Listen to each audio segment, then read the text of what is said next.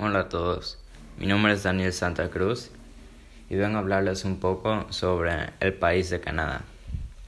En primera, este fue fundado el primero de junio de 1867, lo cual significa que ya tiene alrededor de unos 153 años de edad. Este es uno de los países más grandes del mundo. Se conoce como el segundo país más grande del mundo. Ese también es uno de los más fríos y también cuenta con el título de el país con más lagos y ríos del mundo. Canadá cuenta con 10 provincias y 3 territorios.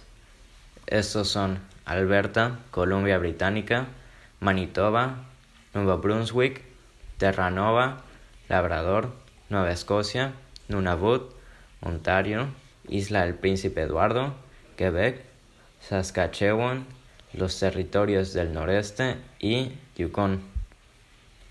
A mí me gustaría conocer todas las provincias y territorios de Canadá. Es un país muy grande y me gustaría conocerlo todo. Canadá también es conocido por su gente. Se dice que la gente de Canadá es muy educada, se sabe disculpar y tiene buen sentido del humor.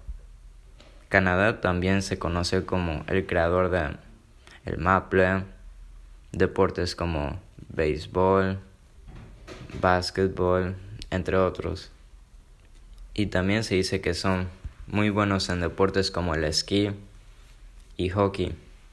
Gracias a las temperaturas bajas de Canadá, ellos pueden practicar estos deportes casi todo el año. A mí me gustaría vivir ahí porque siento que podría patinar en las épocas de verano y esquiar en el invierno.